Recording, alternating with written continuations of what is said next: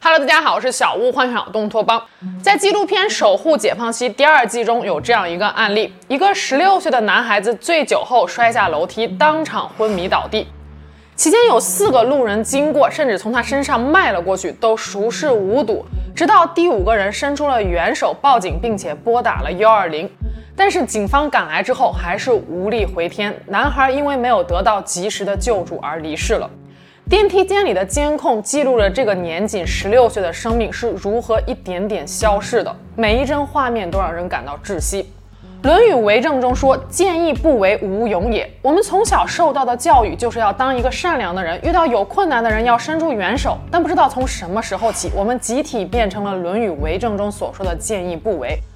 我们的勇气到哪里去了？正义感又到哪里去了？说起见义勇为，绕不开的一个案子就是2006年发生在南京的彭宇案了。有人可能会说，彭宇案人尽皆知，有什么好讲的？但是我敢打赌，百分之九十的人对于彭宇案的印象都停留在法官王浩的那句“不是你撞的，你为什么要扶上？”当年的新闻和舆论花了太多的笔墨去烘托一个好人蒙冤的故事，导致大多数人无法看清这起案件的细节与全貌。今天咱们就来深扒一下彭宇案的真相，聊聊为什么大家都说是这起案件让国人的道德观倒退了五十年。今天的节目正式开始之前，先要跟大家说一个好消息，下个月我们将和 M2 档案频道合作进行一次特殊的联合采访，采访对象是著名的刑事鉴识专家李昌钰博士。这次机会千载难逢，相信大家也有很多问题想要问李博士。在这里公开征集大家的意见，大家可以把想问的问题写在留言区，我会进行汇总，选择一些有代表性的，在访谈中向李博士请教。访谈视频预计将于八月中下旬播出，还敬请期待。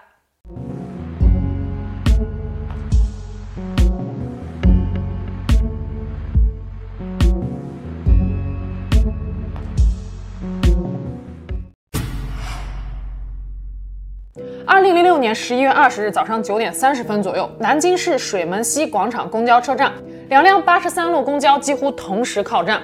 六十六岁的退休职工徐寿兰提着保温瓶，慌慌忙忙地跑向后面那一辆乘客较少的公交。当刚刚经过前面那一辆八十三路公交时，二十六岁的市民彭宇从后门下车。就在这一瞬间，两个人的命运发生了巨变。徐寿兰究竟是如何跌倒的？他与彭宇是否发生相撞？如果相撞了，又是谁撞的谁？这些问题没有任何第三方可以提供确切的答案。此案唯一的目击证人，五十七岁的陈二春老先生，在案发现场也参与了部分救助。根据陈老先生所言，他没有看到徐寿兰是如何倒地的。他路过案发现场时，徐寿兰就已经在地上了。他只看到彭宇上前帮忙，于是自己也主动提供帮助，打电话通知徐寿兰的家属过来。整个过程大约花费了半个多小时。徐寿兰当时还一个劲儿地说谢谢，并且强调说：“我不会连累你们的。”后来徐寿兰的儿子和侄女赶了过来，陈二春觉得自己该做的事情已经做完了，就离开了现场。而彭宇这边则跟着徐寿兰的家属把徐寿兰一起送到了医院。在医院，彭宇还帮忙支付了两百元的医药费。徐寿兰在接受检查期间，彭宇和徐寿兰的儿子潘辉一边聊天一边等待结果。一开始，两家人的气氛都还是比较友好的。可是检查结果出来的那一瞬间，矛盾爆发了。徐寿兰胫骨骨折，需要更换人造胫骨，这属于八级伤残。伤残等级一共分为了十个等级，一级是最严重的，十级是最轻的。值得一提的一点是，伤残等级和伤情等级的鉴定标准是不同的。比如说，在一场交通事故中，当事人八级伤残，但是这个当事人可能受的是轻伤，也可能受的是重伤。徐寿兰的手术费用大约需要几万元。检查结果出来之后，他便一口咬定是彭宇撞倒了他。儿子潘辉向彭宇索要医疗费，彭宇拒付。他说徐寿兰的伤并不是自己导致的。就这样，双方纷纷来到南京市公安局城中派出所报案。当天下午五点钟左右，派出所民警分别对彭宇和潘辉做了讯问笔录。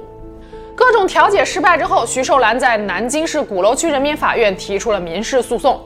二零零七年一月十二日，南京市鼓楼区人民法院受理了此案。此后，彭宇和徐寿兰一家分别于二零零七年四月、六月、七月三次对簿公堂。这场民事诉讼一共三次开庭，对于一场普通的民事案件而言，如此频繁的开庭次数并不多见。可是徐寿兰跌倒的那一瞬间，究竟发生了什么？即使是开庭三次，集合了各方证言，能够还原的还依旧只是片段。第一次开庭的日期是二零零七年四月二十六日，原告徐寿兰的诉求非常的明确，要求被告彭宇赔偿其医疗费用四万零四百六十元。残疾赔偿金七万一千九百八十五元，除此之外还有住院费、伙食费、营养费、精神损害抚慰金、鉴定费等等，总计金额十三万六千四百一十九元。这钱徐寿兰要的是理直气壮，他认定自己就是被彭宇所撞倒的。他说那个时候他刚刚经过公交车的后门，彭宇就第一个从车上冲了下来。第一次开庭，徐寿兰就请了律师，而彭宇这边是由自己的妻子担任诉讼代理人的。在第一次开庭带彭宇出庭答辩时，妻子并没有承认相撞，也没有否认相撞，只是强调原告徐寿兰受伤并非由被告所致，所以被告也就是彭宇不应该承担责任。随后要求调取他们报警后在城中派出所所做的笔录原件。值得一提的一点是，对于是谁主动要求调取笔录原件这个问题上，不同地方的报道出入非常的大。南方周末二零一六年的一篇题为“唯有真相不可调解”的报道中说，申请调取原件的人是彭宇，但是瞭望周刊在二零一二年的一篇特稿“不应该被误读的彭宇案”中却说徐寿兰是那个要求调取笔录的人。不管第一个提出要调取笔录的人究竟是谁，这份案发后第一时间所做的问讯笔录显然都至关重要。日后，他也成为了本案中最有争议的证据，甚至引出了警方说谎、司法腐败等论调。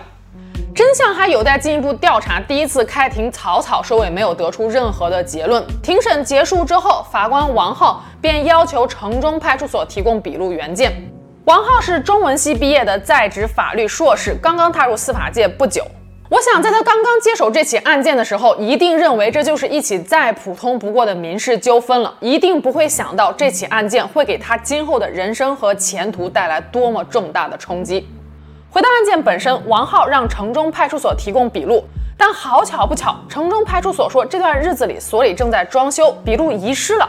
所长卢昌斌声称他已经找了六次都没有找到。至于为什么装修会遗失笔录，卢昌斌在这边也显得很无辜。他说：“我要知道怎么会找不到，我就找到了。笔录没有了，王浩只能叫来当时两名负责问讯的民警，他们是卢生荣警员和沈富根警员。”王浩让他们仔细回忆问询时候的每一个细节，并且补做一份笔录。根据这两位民警的回忆，他说记得当时彭宇是这样描述案发经过的：他说自己下车的时候，感觉左胳膊被人给撞了一下，随后一回头就看见徐老太倒在了路边。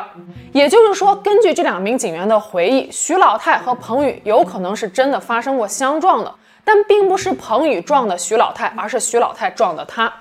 那么这两位民警的回忆是否准确呢？我们接着往下看。一审第二次开庭的日期是在二零零七年六月十三日。这次开庭时，彭宇辩称自己下车的时候确实与人相撞了，但是不是与原告相撞的。当被问及把原告扶起来是出于什么目的的时候，他的回答是为了做点好事。注意，这是此案中第一次出现“好人好事”类似的词汇。接着，法官王浩问了关于那两百块钱垫付医疗费的事儿。原告徐寿兰一方觉得这个钱就是彭宇垫付的赔偿金，但是彭宇说这个钱是他借给潘辉的。法官王浩问道：“那你事后有没有联系潘辉让他还钱呢？”彭宇说没有。当被问到为什么的时候，彭宇回答说已经闹僵了，不想再联系他了。就这样，第二次开庭也没有得出任何的结论。但是这次庭审结束后，事情出现了一个关键性的转折。城中派出所突然向法院提供了笔录的照片，照片拍摄于二零零六年十一月二十一日，也就是案发后的第二天。上面显示彭宇是这样描述当时的情况的：他说，我是第一个下车的，刚下地面就向车尾的方向看，是否有我要换乘的二十一路公交车。此时我突然觉得我的左胳膊被撞了一下，我就转身向车头方向看去，没有看到人。当我再回头时，就看到一个老太太倒在我的身边。我用胳膊扶着老太太站了一会儿。这时，有位中年男子过来问老太太的情况。这名中年男子应该指的就是陈二春老先生。后来老太太的儿子来到了现场，我们就一起把老太太送到了省中医院检查。城中派出所的卢所长说，照片是他所拍摄的，可是这也太蹊跷了一点。笔录的原件正好在装修中遗失了，在第二次开庭之后，笔录的照片又突然找到了。按照相关法律的规定，民事诉讼开庭之前，法院可以视情况组织双方当事人交换证据。这份笔录对于判决结果的影响力不言而喻。公平起见，法官王浩通知了彭宇。彭宇看了笔录的照片，又拷贝了一份复印件带走了。彭宇本身供职于一家通讯公司，又精通电脑，他很快就发现了照片中的问题。城中派出所卢所长说，照片是他拍的，可是照片的 X if 属性却显示。手机型号与卢所长的手机型号是不相符的。最终，在法官的不断追问之下，卢所长才不得不承认，照片是徐寿兰的儿子潘辉所拍的。但是，潘辉为什么能够随便拍摄警方的问讯笔录呢？那是因为潘辉除了是徐寿兰的儿子，还有另外一个身份，那就是南京市公安八处的高级警官、一级警督。至此，已经不需要任何人再多说什么了。这背后的东西已经足够大家脑补了。第三次开庭的时间定在了二零零七年七月六日。就在开庭前几天，彭宇拿起电话打给了昔日风靡一时的网络论坛“西祠胡同”的南京零距离板块的版主周桂华。这通电话彻底将彭宇、徐寿兰，甚至是法官王浩推上了舆论的风口浪尖。彭宇给周桂华讲述了一个好心没好报的故事。周桂华新闻系科班毕业，直觉告诉他这将是一个吸睛的好选题。他迅速给南京十多家平面媒体以及几家电视台的相关记者、编导群发了简单的信息，内容大致是一个小伙子做好事，把摔倒的老太太给扶起来，送她去医院，反而被老太太起诉，索要赔偿。已经经历了两次开庭，第三次开庭将在几天后的七月六日举行。开庭之前，已经有一些媒体采访到了彭宇，还有一些媒体联系上了原告徐寿兰。徐寿兰的家庭条件其实并不差，他有两个儿子，大儿子在美国，小儿子是警察。他和老伴儿有退休工资，也有医保。徐淑兰声称，他坚持要告彭宇，并不是为了钱，就是想讨回一个公道。第三次开庭当天，法院外已经被不少记者围得水泄不通了。慎重起见，法院指派了另外两名代理审判员和法官王浩一起组成了合议庭。彭宇这次也请了律师，针对笔录的照片，彭宇和他的律师说道：“这些东西都是复制品，没有原件可以进行核对，真实性无法确定，而且里面很多内容都不是彭宇所说的。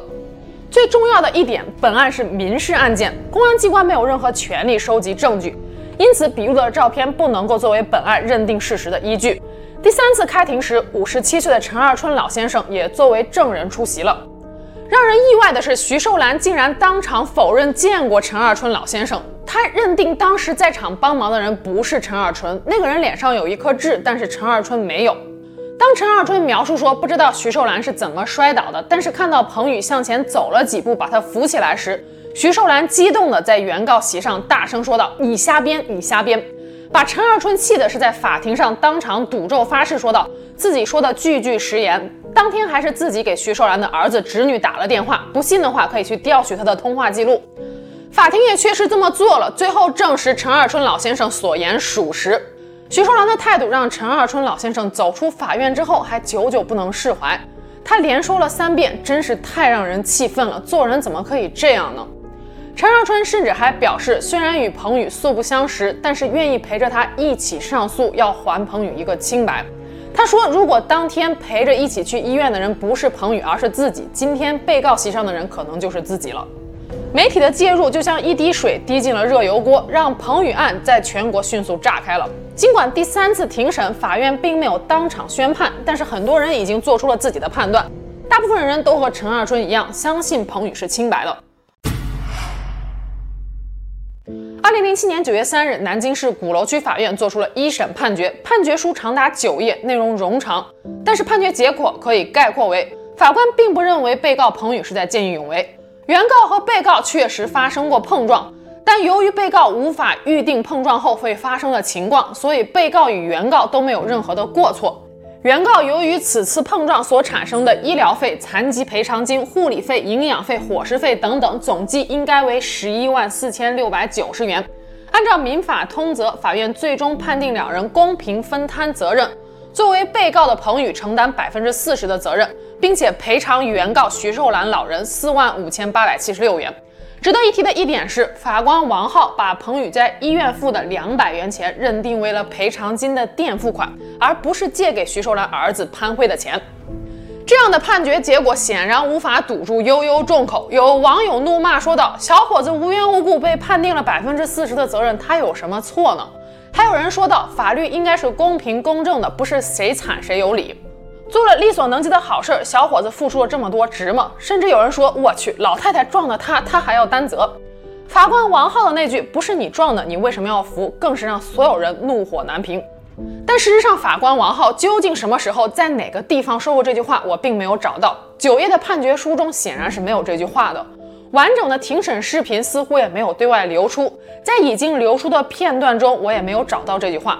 那么这句话的原始出处在哪儿呢？又是怎么成为了流传至今的至理名言呢？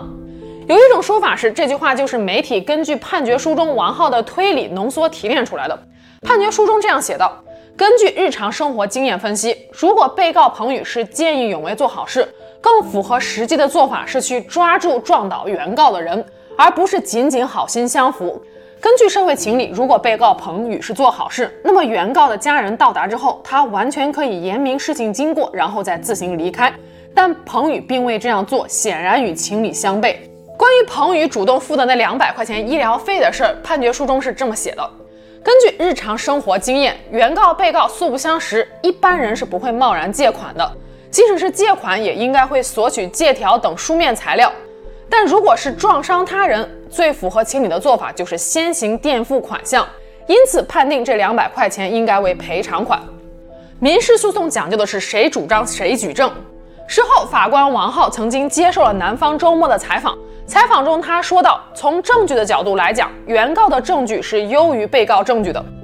可是他所采信的原告最重要的证据就是那一份来历存疑的笔录照片。”王浩解释说自己已经告知被告，如果被告认为笔录的电子文档存在被伪造、篡改等问题，可以申请鉴定。但被告方并没有就电子文档的真实性申请鉴定，仅仅以电子文档的合法性以及无法与原件核对作为理由而不予认可。王浩在审理这起案件时所背负的压力是可想而知的，他可能确实也想把自己的本职工作给做好，从冗长的判决书以及频繁的开庭次数就可以看出这一点。但问题是，他不应该把自己所认为的生活经验与社会情理作为判定事实的依据。要知道，司法判决是会对社会主流道德取向起引导作用的。王浩的判决就相当于完全否认了社会上应该存在好人，给大众形成了一种错误的认知。如果不能证明自己没有撞人，那还是不要扶的好。然而，我们从小受到的教育就是中华民族几千年来的传统美德就是乐善好施、路见不平拔刀相助。经过媒体的解读，王浩的判决成为了挑战公众道德底线的无脑言论。他的个人品质与职业素养都遭到了质疑与攻击，甚至包括他的中文系出身。彭宇案结案后没多久，王浩就被调离了鼓楼区法院，被安排在了距离法院十公里之外的鼓楼区一江门街道办。徐寿兰这边更是在宣判仅三天之后，家庭地址、电话号码都被挂到了网上。每一天都会接到骚扰电话，还有人找上门来。他的儿子潘辉也因此脱掉了警服。汹涌的舆论也没有放过彭宇，大量的记者和媒体联系他，想要知道案情的最新进展。就在大家以为彭宇会上诉的时候，二零零七年七月传来了彭宇与徐寿兰的和解的消息。原本分歧巨大的两个人，却在舆论的漩涡中一步步的走向一致，双方签署了一份和解协议。协议中标注，彭宇同意一次性补偿徐寿兰一万元，上面还有另外一个要求是，双方均不得在媒体，包括电视、电台、报纸、刊物、网络等等上面，就本案披露任何相关信息和发表相关言论。从此之后，彭宇和徐寿兰就再也没有公开露过面。二零一三年八月，徐寿兰病逝。二零一七年，最高人民法院发布文章，十年前彭宇案的真相究竟是什么？文中有这样一句话：从客观真实来看。事过多年后，彭宇也承认了当年确实和老太太发生过相撞，但不少人对最高法的这篇文章是持质疑态度的，说彭宇究竟是在哪儿跟谁承认了撞人？这个多年后又究竟是哪一年呢？彭宇早就消失在了公众的视野里，更何况还有保密协议在，他怎么可能再一次就此事发表任何言论呢？彭宇和徐秀兰究竟有没有发生过碰撞？如果撞了，又是谁撞了谁？事情的真相也许只有已经去世的徐秀兰、彭宇和老天爷知道了。其实真相早已不再重要，重要的是此事带来的雪崩效应，到今天为止还影响着每一个国人。二零零八年八月二十一日，郑州大学学生李凯强自称骑车途中好心帮扶摔倒了老太太宋林，却被老太太反咬一口，是被他撞伤的。双方各执一词。这起案件经过了一审、二审申诉以及发回重审，判了三次，法院依然没有办法搞清楚事情的真相，最后各打五十大板。而李凯强需要赔偿宋老太含三千元精神抚慰金在内的近二点一万元。二零一一年八月二十六日，江苏南通司机殷红斌在驾车途中搭救骑车侧翻的石老太，却被老太太指认为肇事者。最后幸亏大巴车的监控录像还了殷红斌清白。二零一一年十月，广东佛山的两岁小女孩小月月在马路上被一辆面包车撞倒并碾压，几分钟之后又被另外一辆车碾压。让人脊背发凉的是，监控录像显示，七分钟内有十八个人经过了小月月，都没有上前去救助。最后，还是一位拾荒的陈阿婆把小月月抱到了路边。此后，小月月的父母找到她，把她送到了医院，但数天后，小月月还是不治离世了。轰动一时的彭宇案，让无赖看到了讹人发财的机会，让好人看到了见义勇为的代价，让普通人找到了见死不救的借口。彭宇案之前有没有碰瓷讹人的无赖？有。有没有做好事不求回报的好人？有。有没有那些冷漠旁观的路人呢？也有。但无法否认的是，是彭宇案的一纸判决和舆论效应，让见义勇为的成本成倍的增加，把道德沦丧四个大字放在了明面上。因为根据判决书的逻辑，如果你没有撞人的话，正确的做法不是去扶人，而是去抓那个撞人的人。如果你没有撞人的话，就不应该做好事，和被撞的家属一起把被撞者送到医院。知乎上有一个朋友说，一年夏天他被一辆电瓶车撞倒了，三十多度的高温，四仰八叉的躺在滚烫的地面上，眼前都是黑的，嘴里咸咸的，满嘴都是血。很多人上来围观，甚至把他围成了一个圈儿。一位好心的大叔把他散落在地上的物品给捡起来，放在他的身边，但就是没有人敢去扶他。他说，在这种大环境下，他完全理解不扶他的人，而且对那位帮他捡东西的大叔充满了感激。那么，法律该如何应对见义勇为和见死不救呢？西方社会存在好坏撒玛利亚人法两种法案，这个奇怪的名称来自于一个圣经的典故。一个律法师故意刁难耶稣，试探着问他说道：“爱邻舍如同爱自己中的邻舍，意指何人？”耶稣用一个故事回答了这个问题。他说：“有一天，一个人从耶路撒冷下耶利哥去，落在了强盗的手里。强盗剥去他的衣裳，把他打了个半死，丢下他就走了。然后一个祭司从他身边路过，看了一眼他就过去了。还有一个立位人从他身边经过，看见他也照样绕道过去了。”唯独一个撒玛利亚人行至路边，看见他就动了慈心，上前用油和酒倒在他的伤处，包裹好了，扶他骑上自己的牲口，带到店里去照应他。第二天拿出了二两银子，交给店主说：“你且照应他，不够的费用我回来必还你。”耶稣问律法师：“这三个人中哪一个才是被强盗毒打的那个人的邻舍呢？”律法师回答说：“是怜悯他的那个。”撒玛利亚人和犹太人是死对头，祭司是犹太人的宗教领袖，利未人则是宗教精英。但是最后对落难者施以援手的，却是他们口中极为不耻的外邦杂种。耶稣的这个故事就相当于在告诉你说，二战期间一个中国士兵流血倒地，国军将领从他身边走过，爱国学生从他身边走过，都没有对他施以援手，最后救他的却是日本敌军的一个士兵。这个故事会不会让你感到震撼呢？耶稣用好撒玛利亚人的比喻，给邻舍下了一个定义：凡是需要你帮助的人，不分国籍、种族和阶级之别，都是你的邻舍。这个典故引申出了西方社会坏撒玛利亚人法和好撒玛利亚人法两种不同的立法风格。所谓坏撒玛利亚人法，就是强制要求公民在他人遭遇人身严重危害的时候，在对自己没有损害的情况下，必须要施以援手，否则就要承担相应的法律后果。这个法案最早出现在十九世纪的葡萄牙，随后的一百多年里，包括德国、法国在内的十五个欧洲国家都相继采用，但是英语语种的国家却用的较少。以美国为例，目前五十个州当中，只有明尼苏达州、威斯康星州、福蒙特州等少数几个州规定了此法案。促使美国部分州采用坏撒玛利亚人法的是一起发生在纽约的著名案件——秋园案。一天深夜，一个名叫科迪·吉洛维斯的女子被刺伤，躺在路边奄奄一息，拼命地向周围的邻舍呼救。呼救了半个多小时，周围的三十八个住户居然都无动于衷，甚至连个打报警电话的人都没有。大家从窗户上看到了这一切，听到了这一切，但就是眼睁睁地看着女孩惨死街头。随后，美国的个别州便出台了相应的法案，要求公民在类似的情况下必须要伸以援手。即使是做不到亲自救助，至少也可以打电话报警。相比坏撒玛利亚人法，英语语种国家用的最多的应该是好撒玛利亚人法，就是通过法律来鼓励见义勇为这种善举。